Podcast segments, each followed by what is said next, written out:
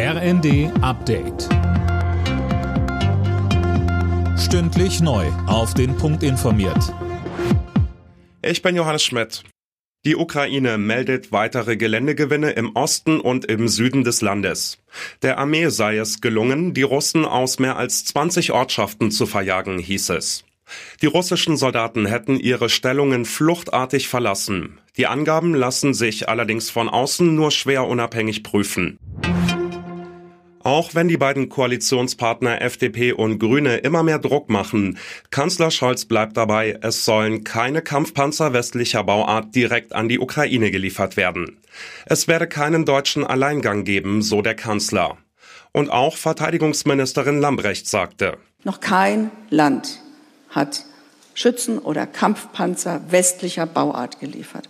Und wir haben uns darauf verständigt, auch mit unseren Partnern, dass wir da keine deutschen Alleingänge machen.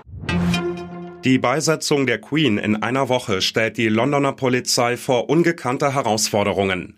Etwa 500 Staats- und Regierungschefs haben sich angekündigt. Neben der ohnehin schon riesigen Menschenmenge. Dirk Jostes. Ja, die Gastgeber legen deshalb Wert darauf, dass die Politiker bei der Anreise auf Privatjets verzichten und besser Linie fliegen, um Chaos an den Flughäfen zu vermeiden.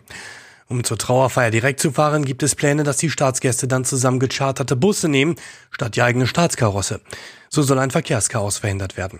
Dass das klappt, ist allerdings unwahrscheinlich. Ein Diplomat fragte wegen der Pläne, können Sie sich US-Präsident Biden in einem Bus vorstellen? Nach sechs Niederlagen in Folge hat sich der VfL Bochum von seinem Trainer Thomas Reis getrennt. Bochum ist aktuell der einzige Verein in der Bundesliga, der noch immer keinen einzigen Punkt geholt hat. U19-Trainer Heiko Butscher übernimmt übergangsweise. Alle Nachrichten auf rnd.de